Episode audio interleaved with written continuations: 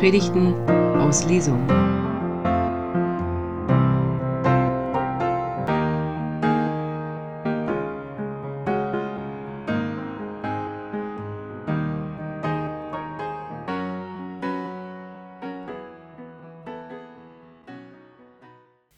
Liebe Gemeinde, den Predigtext, den wir eben gehört haben, den können wir gleich nochmal an der Wand mitlesen. Manchmal ist es hilfreich zu lesen, worum es eigentlich geht.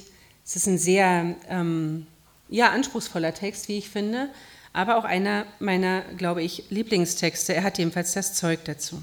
Es geht um Gnade. Vielleicht geht es aber um, um noch mehr. Es geht nicht nur um Gnade, es geht auch um Grenzen, es geht um Grenzüberschreitung und dann geht es doch wieder um Gnade. Wir haben es mit einem Text zu tun, der im Lukas-Evangelium und nur dort steht. In keinem anderen Evangelium gibt es diesen Text, diese Erzählung von der Sünderin, die verknüpft mit dem Gleichnis von den, von den erlassenen Schulden im Haus des Pharisäers einkehrt und Jesus die Füße salbt. Dieser Text ist so außergewöhnlich, weil es um eine Frau geht, die, in dem ganzen Text geht es um eine Frau. Und diese Frau sagt kein einziges Wort. Und doch ist sie die Hauptperson, nicht Jesus. Jesus ist natürlich Hauptperson, weil er immer die Hauptperson ist, aber der Text handelt erstmal von einer Frau. Das ist typisch Lukas. Der Evangelist Lukas hatte immer die im Blick, die marginalisiert sind, die also, die nichts zu sagen hatten, aufgrund ihrer Herkunft, aufgrund ihres Geschlechts, aufgrund ihres Alters. Das waren so die Zielgruppe von, vom Evangelisten Lukas. Und ähm, dieser Text ist uns heute vielleicht selbstverständlich, aber nichts an diesem Text ist wirklich selbstverständlich. Allein die Möglichkeit, Feiern auszurichten, also wohlhabend genug zu sein, das Haus mit Gästen bestücken zu können und ihnen etwas zu essen zu reichen, ist nicht selbstverständlich. Es ist was Besonderes. Jedes Kind, das Geburtstag feiert, wird es wissen. Wenn du deine Freunde einlädst, wird Mutter oder Vater dir vielleicht eine, eine, eine Regel vorlegen, so viele Menschen, wie du alt bist, darfst du einladen oder maximal drei oder irgendwie sowas. Es ist jedenfalls nicht selbstverständlich, dass wir feiern und essen und Gäste einladen können. Das ist das Erste, was nicht selbstverständlich ist. Das ist Gnade. Es ist auch nicht selbstverständlich, dass eine Frau in dieses Haus des Pharisäers geht, einfach so, ohne geladen zu sein, und dort tut, was sie tut. Dass sie es tun kann, ist Gnade. Wir haben es hier mit einer Art Symposium zu tun. Also Jesus sitzt bei einem Pharisäer, ihr könnt es lesen, im Haus und die reden miteinander, die essen miteinander und die werden wahrscheinlich auch über Inhalte reden. Ich nehme an, dass es auch sowas gab wie eine kleine Unterrichtsstunde. Das hat Jesus gerne gemacht. Der hat den Menschen gerne gesagt, ähm, worauf es ankommt im Leben. Das war ihm nämlich ein inneres Bedürfnis. Wer am Freitag hier im, im Konzert war, der weiß, Manfred Siebert, der singt nicht nur, sondern zwischendurch erzählt er auch immer wieder den Hörenden, was wichtig ist im Leben, worauf es ankommt. Es hat mich sehr beeindruckt, wie er das verbunden hat, wie er verknüpft hat, seinen Gesang mit der guten Botschaft von der Liebe Gottes. Also, Jesus sitzt bei diesem Pharisäer und sie reden miteinander. Und sie essen und sie trinken und sie haben eine gute Zeit unter Männern. Jesus wird als Prophet gesehen und, das, und auch als jemand, der besondere Kräfte hat. Vorher im Lukas-Evangelium wird erzählt, wie Jesus einen Toten, vom, also vom Tod auferweckt, wieder zum Leben holt, der Jüngling von Nain. Und es wird erzählt, wie er Menschen heilt, die nur sein Gewand anfassen und dann werden sie durch das Anfassen des Gewandes werden sie heil. Und davor noch gibt es so eine Rede, die erinnert sehr stark an die Bergpredigt im Matthäusevangelium. Also die Menschen wissen schon von Jesus und sie wissen schon, er hat was zu sagen, er ist irgendwie ein cooler Typ, der sehr viel Gutes sagt und sie wollen mit ihm ins Gespräch kommen. Das ist auf jeden Fall Gnade, dass es überhaupt möglich ist, mit ihm ins Gespräch zu kommen, dass es möglich ist, miteinander ins Gespräch zu kommen, dass wir einander verstehen können, ist nicht selbstverständlich. Wir tun immer so, als wäre es normal, aber das ist es nicht. Selbstverständlich ist, dass jeder bei sich bleibt. Und es ist besonders und es ist Gnade, wenn wir aufeinander zugehen können. Es geht in diesem Text, habe ich gesagt, aber auch um Grenzen. Die erste Grenze, die da ist, nur Männer sind zugelassen. Dass eine Frau dazukommt, ist schon eine Grenzüberschreitung. Kommen wir gleich noch zu. Die nächste Grenze ist der Umgang mit den sogenannten Sündern. Hier steht, die Frau war als Sünderin in der Stadt bekannt. Was heißt das denn? Es kann keine arme Frau gewesen sein, denn sie bringt eine kostbare Flasche mit Salböl, ein Alabastergefäß. Alabaster ist was ganz Wertvolles und Salböl, richtig gutes Nardenöl, ist richtig teuer. Ich habe hier so ein Ölfläschchen mit, das habe ich immer bei mir. Könnt ihr sein, dass mal jemand salben muss. Das ist kein Nardenöl und das ist auch nur eine Glasflasche und keine Alabasterflasche. Aber es ist besonders, dass die Frau mit dem Öl ausgestattet in diese in diese, Männer, in diese Männergruppe kommt, dass sie diese Grenze überschreitet und in die Männergruppe reinkommt. Aber da wird schon sofort über die Grenze gesprochen. Wie kann es sein, dass er sich von der Frau, die als Sünderin bekannt ist, berühren lässt? Das ist eine Grenze. Das eine ist die Sünderin, das andere ist die Nähe. Stell dir mal vor, wie ist denn das? Vor allem ihr Kinder, stellt euch mal bitte vor, wie viel Nähe mögt ihr? Und wer darf euch nahe kommen? Ich erinnere mich an eine Geschichte, an eine Situation, da habe ich ein kleines Mädchen hier in der, in der Kirche, habe ich einem kleinen Mädchen so an ihren hochstehenden Zopf so drüber gepinselt. Ja? Der war so ein Pinselzopf, war total süß, hat mich echt so verlockt und ich pinselte so drüber. Und das Mädchen hat sich umgedreht, mich böse angefunkelt und gesagt, ey, nicht machen. Und das fand ich total geil. Da ist gesagt, super, Super, dass dieses Kind so erzogen ist zu sagen, du hast meine Grenze überschritten. Super. Richtig, richtig gut. Denn wie oft ignorieren wir unsere Grenzen? Fakt ist, dass das, was die Frau hier mit Jesus macht, wäre definitiv für mich eine Grenzüberschreitung. Ja? Sie weint auf seine Füße, sie trocknet seine Füße mit ihren Haaren und dann fasst sie die Füße auch noch an, indem sie da äh, Öl drauf gießt und verreibt. Grenzen. Ich finde es wichtig, über Grenzen nachzudenken, denn ich kann nur meine Grenzen wahren, wenn ich sie kenne und ich kann auch nur meine Grenzen erweitern, wenn ich sie kenne. Jemand, der sagt, ich habe keine Grenzen, ist sehr zu bedauern, denn der wird in aller Regel ausgebeutet werden und missbraucht werden. Menschen, die ihre Grenzen kennen, sind Menschen, die gut beraten sind. Aber nicht jede Grenze ist auch sinnvoll. Dass der Pharisäer hier in dem Text davon ausgeht, dass Jesus kein Prophet sein kann, weil er sich von einer Sünderin anfassen lässt, ist eine absurde Grenze. Absurd. Warum sollte man sich nicht von Menschen anfassen lassen, die als Sünder verschrien sind? Was bedeutet überhaupt Sünde? Wann ist ein Mensch ein Sünder? Und wer sagt denn, dass es Sünde ist? Das sind meistens die anderen. Das sind meistens die Menschen, die sich ein Urteil über dein Leben erlauben, die dich beobachten und sagen, wie du lebst, ist sündig die glauben, sie wüssten, wie es bei dir hinter den Türen zugeht.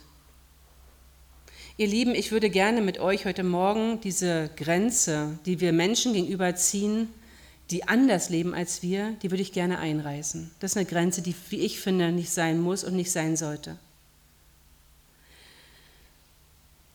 Grenzen. Wir haben oft Grenzen im Umgang mit Menschen, die anders sind als wir, die woanders herkommen, die anders aussehen, die anders denken, die vielleicht anders reagieren, lasst uns, lasst uns so handeln wie Jesus und diese Grenze erstmal erstmal nicht haben. Erstmal gucken, erstmal rankommen lassen. Erstmal rankommen lassen, erstmal gucken, wie ist das überhaupt mit dem Menschen. Grenzüberschreitung, darum geht es auch. Es ist, wie gesagt, sehr, sehr viel Nähe, die hier entsteht. Ich habe in meiner Heimatgemeinde in Berlin mal die, eine Fußwaschung miterlebt. Ja? Ich wusste davon, dass es eine Fußwaschung geben würde und ich musste mich wirklich überwinden, um dahin zu gehen. War an einem Gründonnerstag, also zwei, drei Tage vor Ostern. Und ähm, das war wirklich hart für mich, fremde Menschen, also Gemeindemitglieder, an meine Füße zu lassen. Also, weil das ist so unfassbar nah und es ist so unfassbar ungewohnt in unserer Kultur. Wir haben uns ja mittlerweile durch Corona abgewöhnt, die Hand zu geben? Wie muss es erst sein, wenn jemand dir die Füße massiert? Jemand, mit dem du ansonsten nichts zu tun hast. Dein Liebster, deine Liebste ausgenommen, deine Mutter, dein Vater. Das mag alles sein. Grenzüberschreitend. Die Frau überschreitet Grenzen und Jesus lässt sie die Grenze überschreiten. Offensichtlich ist ihm das nicht zu nah. Und sie nimmt kostbares Salböl. Kostbar, also richtig viel wert. Es hätte ja auch vielleicht gereicht, so ein bisschen mit den Tränen rumzumachen, aber nein, sie sagt, ich gebe jetzt alles. Ich muss diesem Menschen, von dem ich gehört habe, dass er Schuld vergeben kann und dass er heilen kann, dem muss ich begegnen. Und in der Begegnung mit Jesus wird ihr klar, wie kaputt ihr Leben ist und dass sie alles daran setzen möchte, mit Jesus verbunden zu sein. Ich weiß nicht, ob du dich erinnern kannst an deine erste Begegnung mit Jesus. Ich weiß noch, als ich Jesus das erste Mal begegnet bin, da war das echt überwältigend. Da hat sich alles verändert, weil klar war, ich bin völlig okay. Ich muss nicht anders werden. Jesus liebt mich, wie ich bin. Ich muss nicht so und so mich anziehen, ich muss mich nicht so und so verhalten, ich muss nicht dies und das sagen und darf dies und jenes nicht sagen, sondern einfach wie ich bin, darf ich dastehen vor Jesus und einfach sein. Es ist in Ordnung, wie ich bin.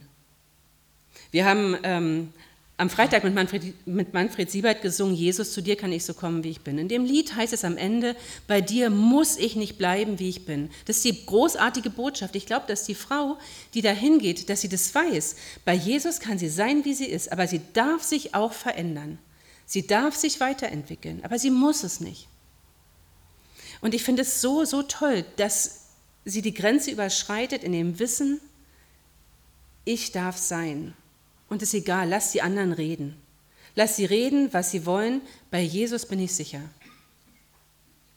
Jesus weiß, der weiß alles von der Frau, weil Jesus der Sohn Gottes ist.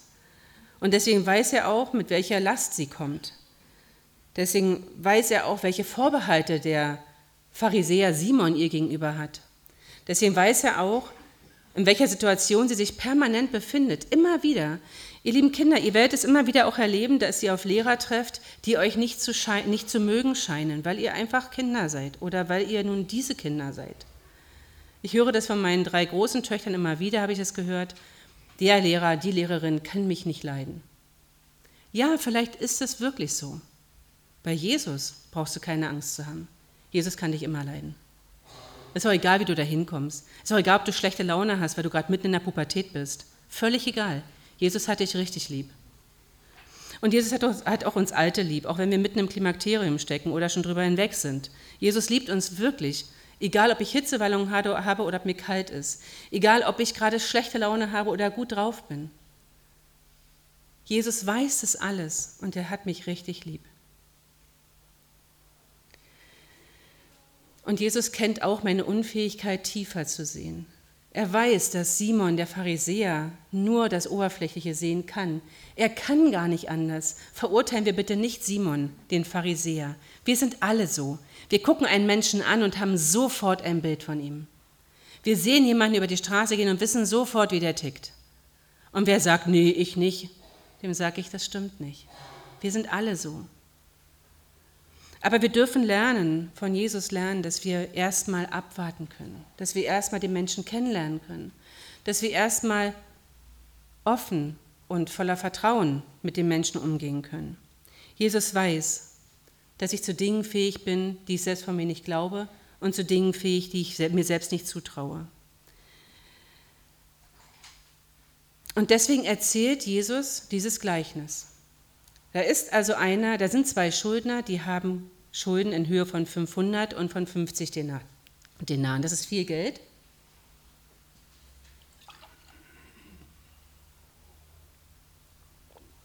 Das ist viel Geld und